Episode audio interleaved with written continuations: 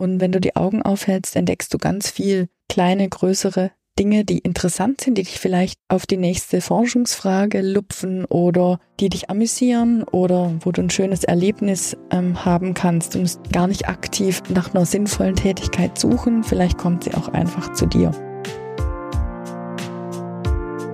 Herzlich willkommen bei Drei Seiten. Ich bin Stefan Graf und ich spreche in diesem Podcast mit vielen interessanten Menschen über ihre Erfahrungen, Tipps, Tricks und Erkenntnisse aus ihrem Leben. Diese Erfahrungswerte verpackt jeder Gast in drei Weisheiten und stellt sich hier vor. Heute mit der Professorin für Innovation und Space und Co-Founderin des Future Region Lab, Tina Heisch.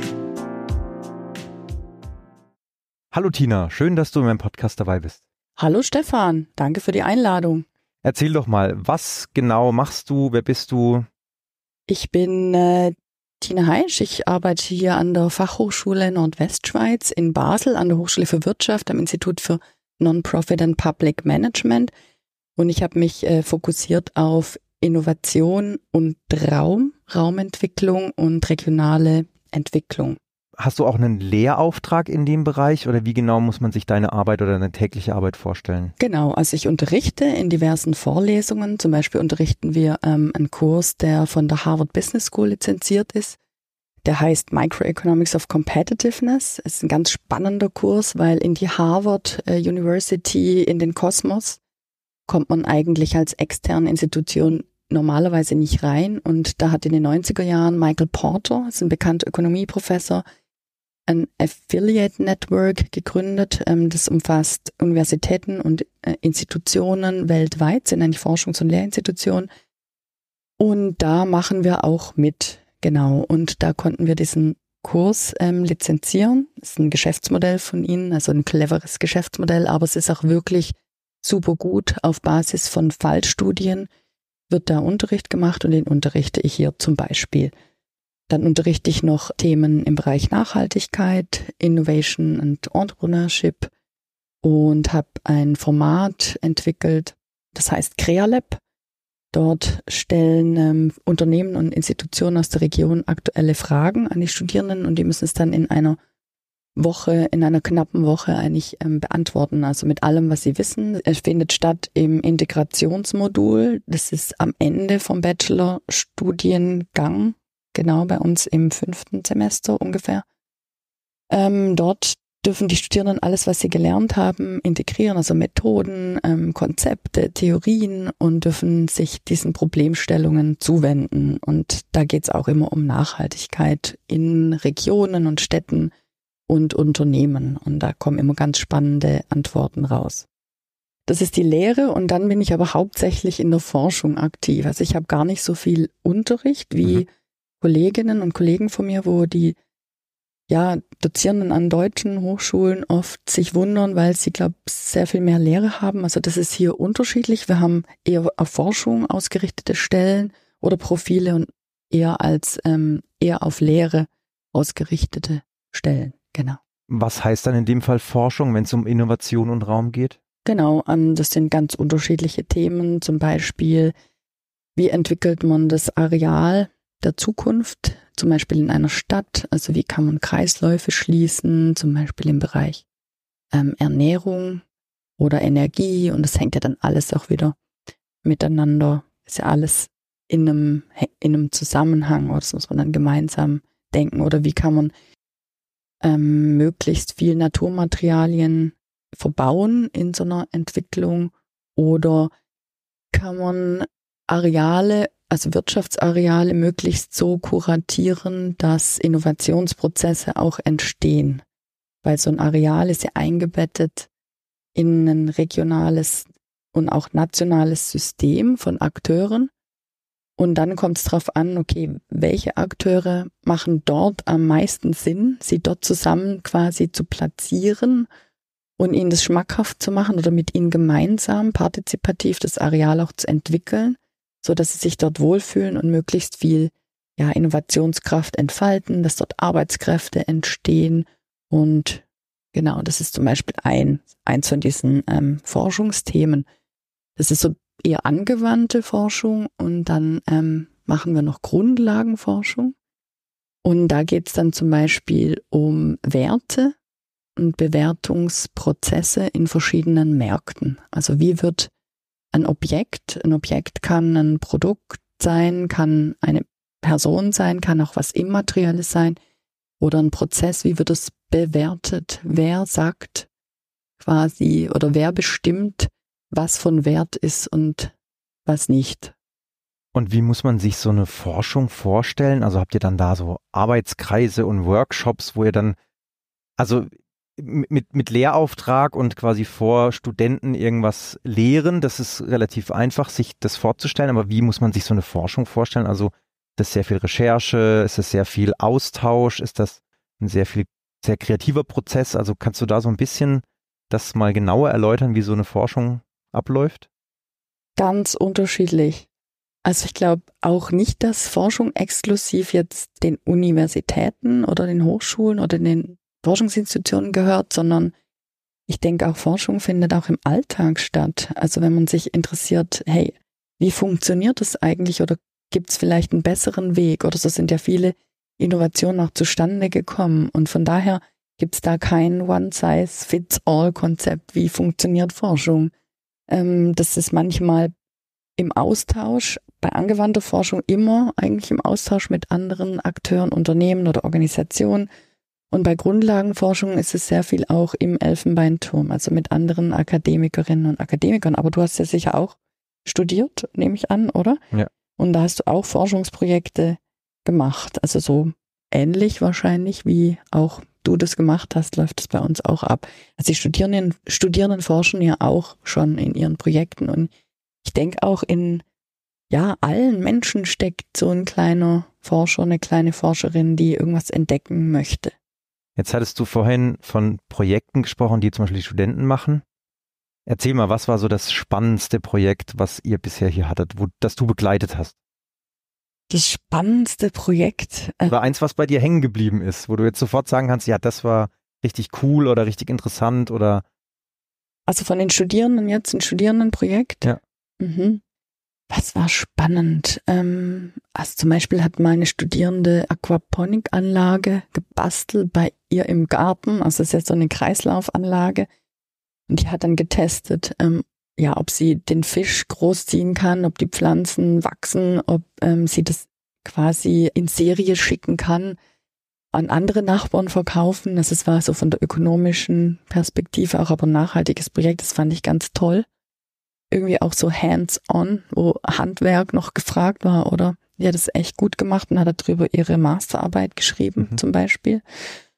Oder auch im Crea-Lab haben wir immer sehr spannende Geschichten, die wir bearbeiten. Also dieses Jahr war zum Beispiel spannend, dass Roche, der Life Science Konzern, der hier in Basel ansässig ist, ähm, mit den zwei großen weißen Türmen, die man von überall her sieht, die ähm, möchten gern ihr, ihr altes Laborequipment in Umlauf bringen, zum Beispiel für äh, Kunst, ähm, darstellende Künste oder damit kann man Musik machen oder man kann es noch verwerten für Studierende, die das einsetzen. Also quasi so Reuse, Recycle.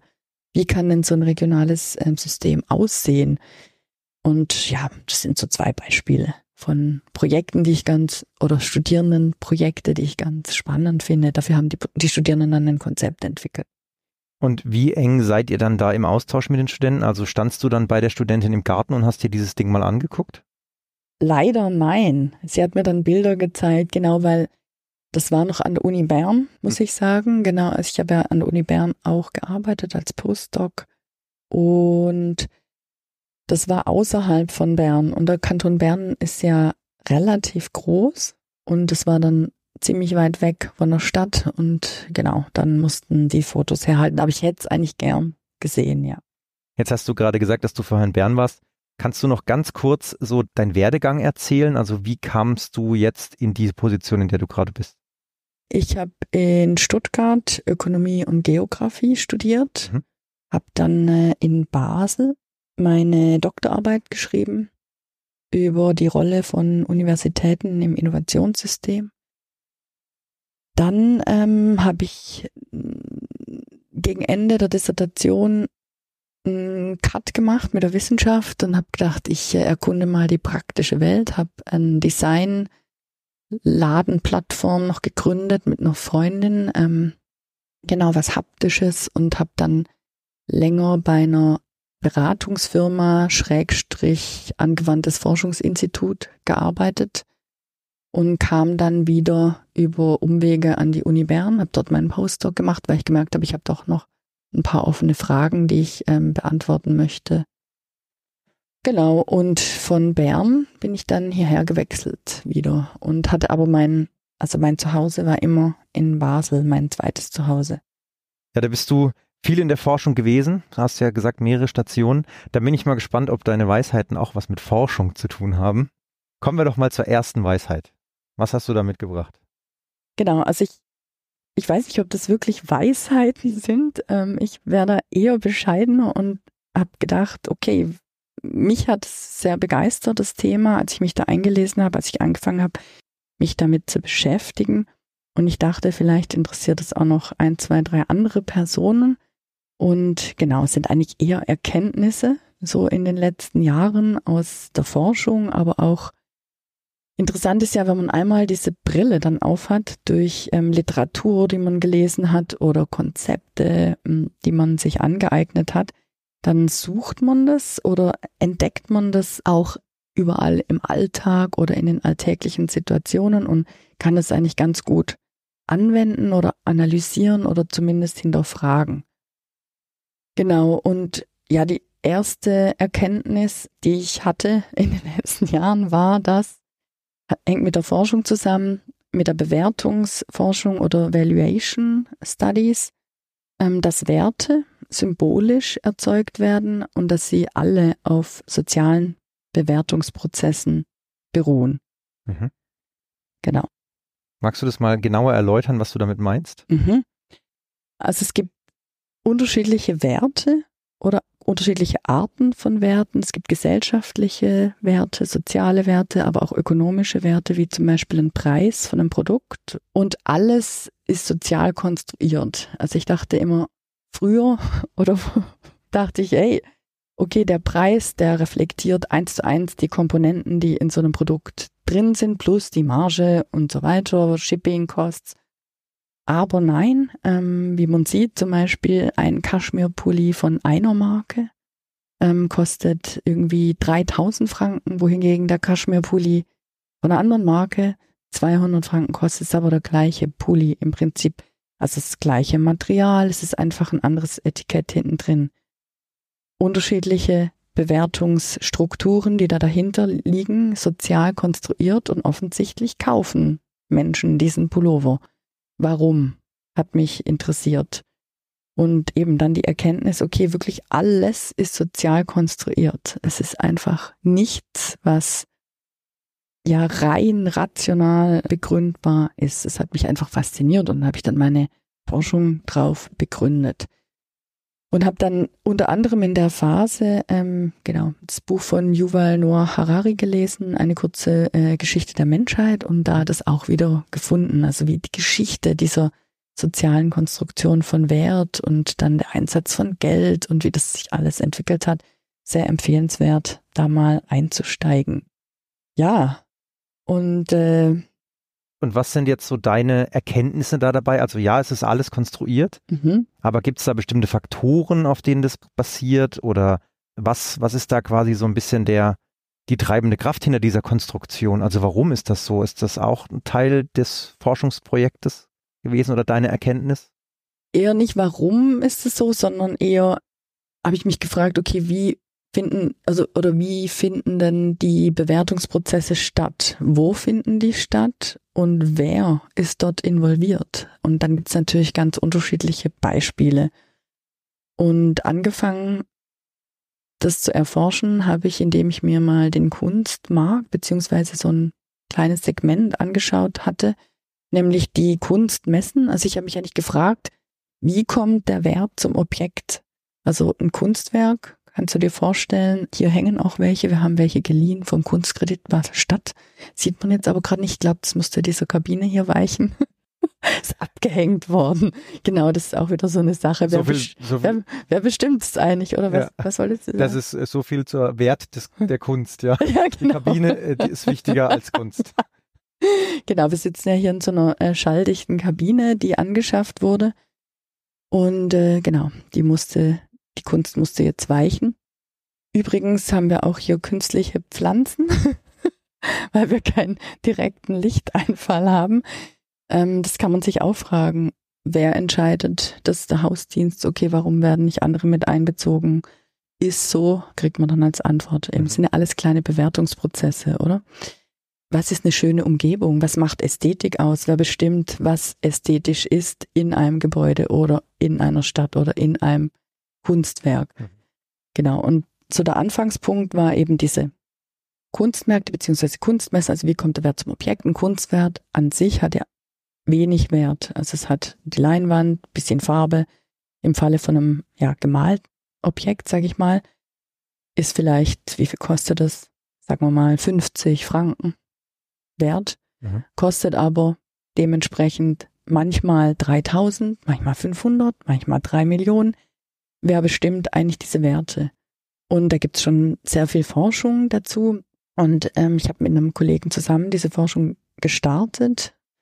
Und wir haben uns dann angeguckt, okay, welche Rolle spielen denn Messen bei dieser Bewertung? Und Messen bilden eigentlich einen Rahmen, wo viele Kunstobjekte auf engstem Raum ausgestellt werden. Die Messen sind sehr spezifisch, zum Beispiel Contemporary Art, wie jetzt im Falle von der Art Basel zum Beispiel. Das ist ja die Kunstmesse, die hier einmal im Jahr Mhm. stattfindet und ähm, weltweit zu den bedeutendsten Kunstmessen gehört, wenn nicht die bedeutendste Kunstmesse darstellt. Und dort werden Werte verhandelt. Mhm. Und da haben wir uns angeschaut, ähm, wie funktioniert das eigentlich? Wer verhandelt mit wem? Und ähm, haben da ganz spannende Entdeckungen gemacht, wie so ein, wie die soziale Konstruktion von Werten eigentlich abläuft. Hast du aus dieser Forschung, aus dieser Erkenntnis auch so ein Learning für dich selbst gezogen? Also, dass du ganz anders Ja. Produkte wahrnimmst Total. oder ähnliches? Ja. Total. Ein wichtiges Instrument ist die Lokation innerhalb von der Messe. Also wo befindet sich dieses Kunstwerk? Erstens natürlich in welchem Stand. Also auf diesen Messen ist es ja so, dass Galerien weltweit, die selektiert werden von einem Selection Committee, wo wiederum zusammengesetzt ist, wo wiederum jemand bestimmt, wer ist in diesem Komitee. Also dieses Komitee wählt die Galerien aus, die Galerien wählen die Bilder aus. Es ist eigentlich eine Kaskade an Auswahlprozessen und dann werden bestimmte Kunstwerke in diesem Stand dieser Galerie gezeigt, entweder von einem oder von zwei oder von fünf Künstlern, Künstlerinnen. Und wichtig ist zum Beispiel, was ich nicht wusste, wer ist neben dir? Welcher Stand ist neben dir und was stellen die aus? Und wie lange kannst du diesen Stand behalten? Wie, wie lange hintereinander wählt dich diese Selection Committee aus, wo aus unterschiedlichen Personen besteht, die auch wechseln. Das heißt, je länger du diesen Stand eigentlich hältst, desto mehr sendest du dieses Signal aus in Richtung Bewertung, dass du quasi es wert bist, dort an dieser super Artmesse ausstellen zu dürfen. Und dann ist wichtig, ähm, zum Beispiel haben uns Galeristen gesagt, dass sie nicht zufrieden sind dieses Jahr, weil sie eben neben, neben jemandem ausstellen, der halt nicht so toll ist, ihrer Meinung nach. Kann man natürlich sich auch wieder fragen, ähm, welche Bewertung liegt da zugrunde? Oder das heißt, eine Frage, die oder eine Antwort hat wie mehr Fragen ausgelöst als Antworten. Und da wurde mir diese ganze Bewertungskaskade eigentlich wirklich bewusst während dieser Forschung. Also wo ist der Stand? Ähm, was wird ausgestellt? Natürlich der Preis, starkes Signal. Was kosten die Kunstwerke? Wer kauft diese Kunst? Das heißt, äh, kann man auch bezeichnen als Entanglement. Also wer verbindet sich mit dieser Kunst als Käufer, als Käuferin? Wo hängt die Kunst dann? Verschwindet die im Keller von irgendeinem Sammler, von einer Sammlerin? Oder wird die in einem namhaften Museum, MoMA etc. ausgestellt? Unterschied, oder? Manche Galerien verkaufen auch gar nicht an Sammler, Sammlerinnen, die dann die Kunst im Keller lagern als Anlageobjekt, sondern die wollen ganz genau wissen, wird meine Kunst wo ausgestellt und an wen verkaufe ich. Zum Beispiel. Das sind so lauter Bewertungsmechanismen, die dort spielen und das haben wir mal auseinander dividiert und neu zusammengesetzt, um uns irgendwie einen Überblick zu verschaffen und es war ganz spannend und jetzt kommt die Frage, die du gestellt hast, eigentlich klar. Beeinflusst es, wie man im Alltag ähm, Dinge wahrnimmt oder was, welches Produkt ist im Supermarkt neben welchem anderen Produkt? Ist kein Zufall. Wer schreibt welche Rezen Rezessionen in welchem Magazin? Ähm, wer selektiert die Produkte, die im Supermarkt angeboten werden? Okay, das ist jetzt vielleicht eher trivialer, aber es begegnet einem eigentlich ständig und immer den ganzen Tag und es ist sehr spannend, wenn man dann die Brille auch mal so aufsetzen kann und so durch die, durch die Alltagsumgebung gehen kann. Sich auch mal Gedanken macht, warum sind die Preise so, wie sie sind. Genau. Ja. Sehr schön. Was ist denn deine zweite Weisheit? Genau, die hängt ja unmittelbar damit zusammen. Um überhaupt irgendwas bewerten zu können, brauchen die Objekte, die bewertet werden sollen, einen Rahmen. Das heißt Framing in der Literatur. Rahmen können sein einerseits so Messen, wie ich es gerade beschrieben habe, aber auch Märkte zum Beispiel, oder? Da kann ich gucken, okay, der Apfel da kostet 3,50 Euro das Kilo, die Birnen dort sind die Bio. Ich kann direkt vergleichen, wenn die Produkte nebeneinander liegen, oder? oder? Es ist so ein Rahmen, der das Ganze kriegt. War mir auch in dieser Form nicht bewusst, ähm, dass Objekte erst bewertet werden können, wenn sie in einen Rahmen eingebettet sind, wo überhaupt Bewertungsprozesse ermöglicht werden. Mhm. Zum Beispiel auch dein Podcast. Wie wird er bewertet? Durch Personen, die den Podcast anhören, oder? Ja, nehme ich mal an. Genau. Und du bietest den Podcast ja nicht an auf deiner persönlichen Website, sondern du bietest den an auf Spotify zum Beispiel. Und genau, unter anderem, ja. Wo also noch? So Amazon, mhm. Apple Podcast, Google Podcast, also überall, wo es Podcasts gibt, so ist ja der, die Aussage. Mein Podcast gibt es überall, wo es Podcasts gibt.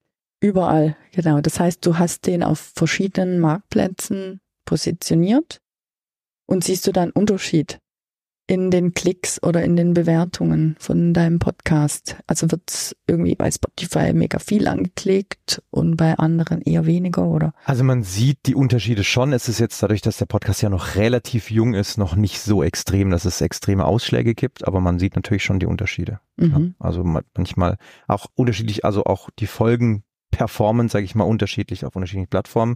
Aber jetzt nicht, dass alles bei Spotify besser ist oder alles bei Apple, sondern es ist einfach unterschiedlich pro Folge. Okay.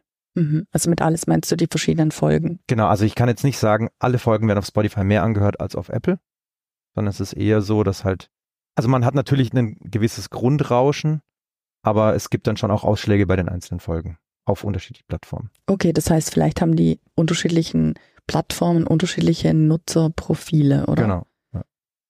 Spannend. Das ist immer ähm, interessant zu gucken, das machst du bestimmt, welche Folgen werden wo wie oft angeklickt und welch, auf welches Nutzerinnenprofil lässt es dann vielleicht schließen, oder? Ja.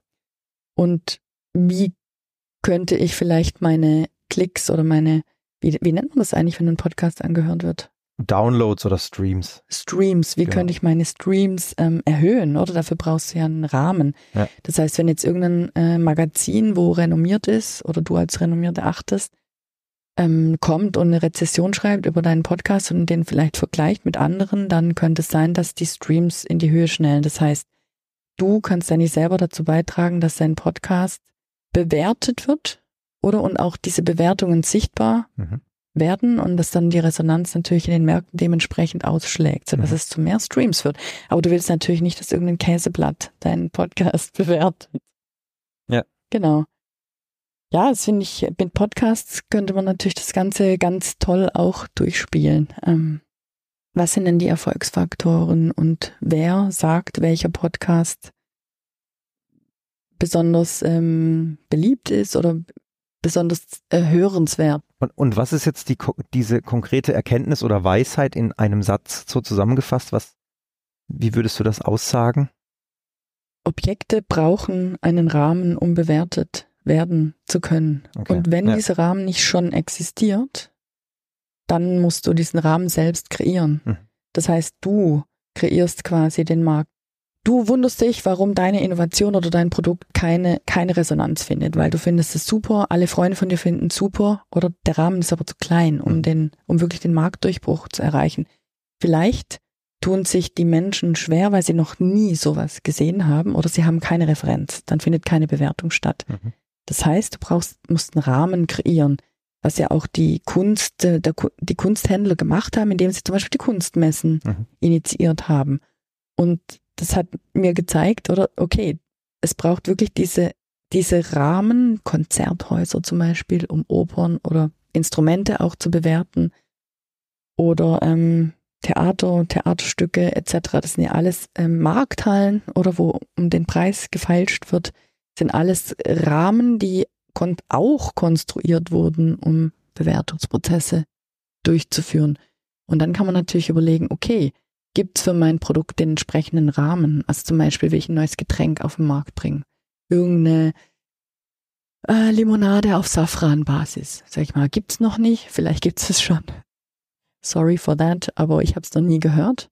Ähm, wie wird es bewertet? Okay, da gibt's Getränkemessen oder da kann ich hingehen, kann mein Produkt mittlerweile ausstellen. Gab's aber früher noch gar nicht zum Beispiel. Oder bunte Blumen, klar, ähm, zum Beispiel aus Holland. Da gibt's Auktionshäuser, die diesen Rahmen geschaffen haben, wo die neuen Sorten auch wirklich bewertet werden können. Und das finde ich ganz spannend, äh, diese Erkenntnis, also dass du eigentlich gucken musst, dass dein Produkt oder dein Objekt in möglichst die Rahmen reinkommt, die Bewertungsrahmen, ähm, wo du es auch drin haben möchtest, damit es die entsprechende Bewertung auch kriegt. Und wenn der Rahmen nicht da ist, musst du ihn konstruieren. Habe neulich eine Kunstsendung, also eine, eine Sendung angeguckt auf Dreisat, also wirklich so vor zwei, drei Tagen. Leider weiß ich den Titel nicht mehr, aber da hat ähm, ein bekannter ähm, Kunstökonom ähm, nennt er sich, hat gesagt, ähm, Künstler werden nicht entdeckt, sie werden gemacht. Das heißt, ähm, die Rahmen werden gesetzt, die Bewertungsrahmen, die Marke wird produziert, der Künstler an sich als Person, die Kunstwerke und so weiter. Es gehört alles da dazu. Es ist eben, ich würde nicht sagen, das ist eine Weisheit. Dein Podcast heißt so, es ist eher so eine Erkenntnis, die ich ganz spannend finde, weil sich immer noch viele, und da wundere ich mich eigentlich, fragen, warum ihr geniales Produkt nicht so viel Resonanz bekommt, wie es eigentlich verdient. Weil sie den Rahmen nicht richtig gesetzt haben. Ja. Entweder nicht den, kein Rahmen, nicht den richtigen Rahmen oder nicht passend. Genau. Also, dass diese zwei Dinge oder die Bewertungsprozesse und die Rahmensetzung, die, die müssen ineinander stimmig, stimmig sein, die müssen aufeinander abgestimmt sein. Okay, sehr interessant. So ein bisschen Marketing-Tipp eigentlich ja auch. Also es ist schon so ein bisschen, ich muss, ich muss den richtigen Rahmen finden oder setzen, ja, oder ja. kreieren, ja. Ja. Ich weiß eben nicht, ob es ein Marketing, aber wahrscheinlich kann man das so betiteln. Eben, es wird abgehandelt unter, unter Valuation Economies. Ähm, ob es wirklich in die Marketing-Ecke gehört oder vielleicht auch in manchen Bereichen darüber hinaus hm. geht. Aber okay, was ist denn die dritte Weisheit oder Erkenntnis, die du mitgebracht hast? Genau. Die dritte Weisheit ist vielleicht eher näher am Alltag. Irgendwann habe ich für mich erkannt, dass man Zeit eigentlich gar nicht verschwenden kann. Aber man hört doch, oder zumindest habe ich das auch oft gehört, nie verschwende doch damit nicht deine Zeit oder trödel nicht so rum, du verschwendest deinen Tag oder und dann saß ich am Flughafen mal, hab EasyJet Verspätung ohne Ende, vier Stunden. Dachte so, Mann, ich kann jetzt hier nicht weg, ich kann nichts machen. Ich habe auch keine Lust mehr, in den Laptop zu gucken oder irgendwas zu lesen. Und habe dann gedacht, so eine Zeitverschwendung. Und dann aber gedacht, hey, eigentlich super Gelegenheit, um sich mal einfach zu langweilen und in die Gegend zu gucken oder sich irgendwelche Fragen zu stellen, die man eigentlich gern mal beantwortet hätte. Gucken, ob es darauf schon Antworten gibt, irgendwann mal später. Oder einfach Menschen beobachten. Also das heißt, du kannst in jedem Moment eigentlich irgendwas mitnehmen oder kannst mal einfach nett sein zu irgendjemand anderem, zu dem, zu der Person, die neben dir sitzt oder ja, und ich finde irgendwie, das durchzieht so unsere Gesellschaft, dieses klar, es ist überhaupt keine neue Erkenntnis, aber dieses Gehetzte, alles geht schnell und irgendwie dieses latente, hey, verschwende nicht deine Zeit, jede Minute ist kostbar, kannst du eben ummünzen in Geld, in Papiere, in Paper, Academic Journal, Journal Paper oder so. Also du kannst irgendwas Produktives machen, mhm. Was auch natürlich von unserem Arbeitsethos geprägt, die Einstellung. Wobei, ja, vielleicht manchmal der Musikgang angebracht wäre, mal einen Schritt zurücktreten und eben, wie kann man Zeit verschwenden? Auch vielleicht mal die Frage an dich. Findest du, man kann Zeit verschwenden oder? Also meine Frage wäre jetzt eher gewesen, hast du nach diesem Erlebnis auf dem Flughafen das nochmal bewusst gemacht? Also, dass du wirklich gesagt hast, so, jetzt langweile ich mich einfach mal. Immer wieder. Also es ist mir wirklich eingefahren, die Erkenntnis, als ich da saß und dachte, vier Stunden, shit, was mache ich jetzt in dieser Zeit? Wie nutze ich die am sinnvollsten? Und seither wirklich begleitet mich einfach dieser Gedanke überall hin und denke, hey, wenn ein Bus abfährt oder diese Aussage, ich weiß nicht, ob du die schon mal gehört hast, sorry, we are overbooked. Du kannst jetzt zwei Tage im Flughafenhotel rumsitzen in Ohio, wo du eigentlich gar nicht hin wolltest, keine Freunde hast, keine Ahnung, was dort los ist, dich nicht vorbereitet hast, dann einfach, hey, take it. Es passiert eh irgendwas oder nimmst so, wie es kommt. Und wenn du die Augen aufhältst, entdeckst du ganz viel kleine, größere Dinge, die interessant sind, die dich vielleicht auf die nächste Forschungsfrage lupfen oder die dich amüsieren oder wo du ein schönes Erlebnis ähm, haben kannst. Du musst gar nicht aktiv nach einer sinnvollen Tätigkeit suchen. Vielleicht kommt sie auch einfach zu dir. Also es begleitet mich seitdem wirklich auf Schritt und Tritt, könnte man sagen. Und machst du dann manchmal auch einfach wirklich nichts? Weil das ist ja, glaube ich, die Herausforderung, dann zu sagen, klar, wenn ich jetzt zu Hause auf der Couch sitze, dann denke ich mir, okay, gut, jetzt könnte ich eben am Handy rumspielen oder ich könnte zur Gitarre greifen, wenn man eine hat. Oder also, man, man, das ist ja schon auch irgendwie dann Müßiggang, wie du sagst, aber es ist ja schon, dass man immer irgendwie was macht. Ja? Machst du auch bewusst mal nicht? Die Frage ist natürlich, was heißt machen? Heißt machen mit den Händen oder heißt machen auch denken? Genau, ich glaube, nicht denken geht ja eh nicht. Äh, hm. Also so, so gar nicht denken. Aber da würden dir die, Medita die Meditationsspezialisten, glaube ich, widersprechen. Ja, aber ich glaube, also ich habe auch schon Meditation ausprobiert, aber da muss man schon sehr erfahren sein, um diesen Status zu erreichen, dass man einfach nichts denkt. Der Kopf spielt verrückt, man denkt über Dinge nach und das ja loszulassen. Natürlich das Ziel von Meditation, aber das zu erreichen ist nicht leicht, meiner Meinung nach. Mhm. Glaube ich auch. Also sie haben so Hirnscans oder Untersuchungen gemacht bei Mönchen, die meditiert haben und haben da ja auch eine gewisse Hirnaktivität in verschiedenen Zentren nachgewiesen. Das heißt, wir machen ja tatsächlich nie nichts. Ja. Und ich glaube, dieses, was wir nicht wahrnehmen, ist, glaube ich, wichtiger, als wir denken. Mhm. Oder diese Hirnaktivität, die dann trotzdem, ähm, na, wie heißt es, wenn man auf der Couch liegt? Vegetatives Nervensystem. Jetzt habe ich's. Danke.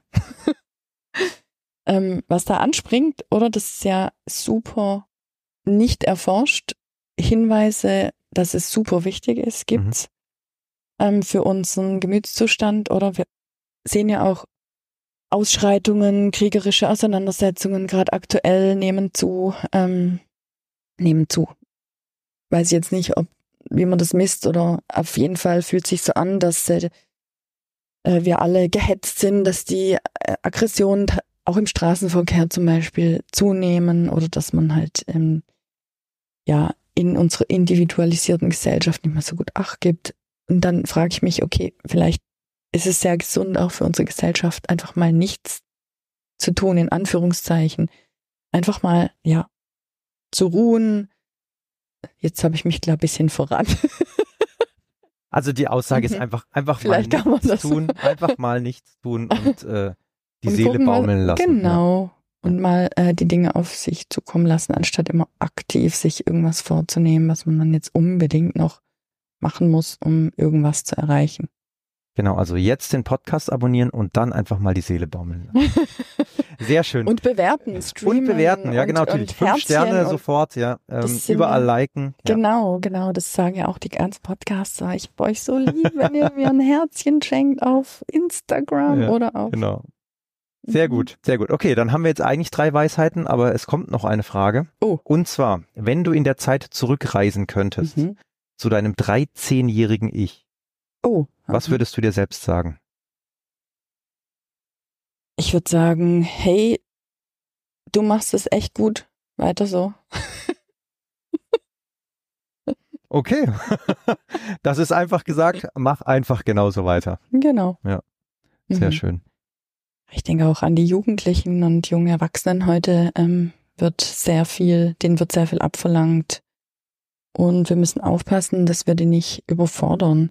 Wir haben ja gesehen jetzt auch vor allem Post-Covid, wenn man von Post-Covid reden kann. Aber wir haben ja gesehen, wie die Kliniken voll sind mit Jugendlichen, jungen Erwachsenen. Gelesen mehr Frauen als Männer. Weiß nicht, ob das stimmt, aber ich habe das Gefühl, die Belastung ist sehr groß und von daher würde ich den 13-Jährigen, also mir auch inklusive oder 14-Jährigen, sagen, hey, ist alles gut, mach so weiter, du bist gut unterwegs. Ja, guck auf dich, guck, was dich interessiert. Bleib bei dem, was dich interessiert, lass dich nicht jaloux machen. Du bist gut, so wie du bist. Sehr schön. Das waren wunderschöne Worte zum Abschluss. Dann sage ich danke für deine Zeit, danke für deine Weisheiten und Erkenntnisse oder und oder Erkenntnisse. Und ja, bis zum nächsten Mal. Ja, danke dir und bis bald. Ciao. Tschüss.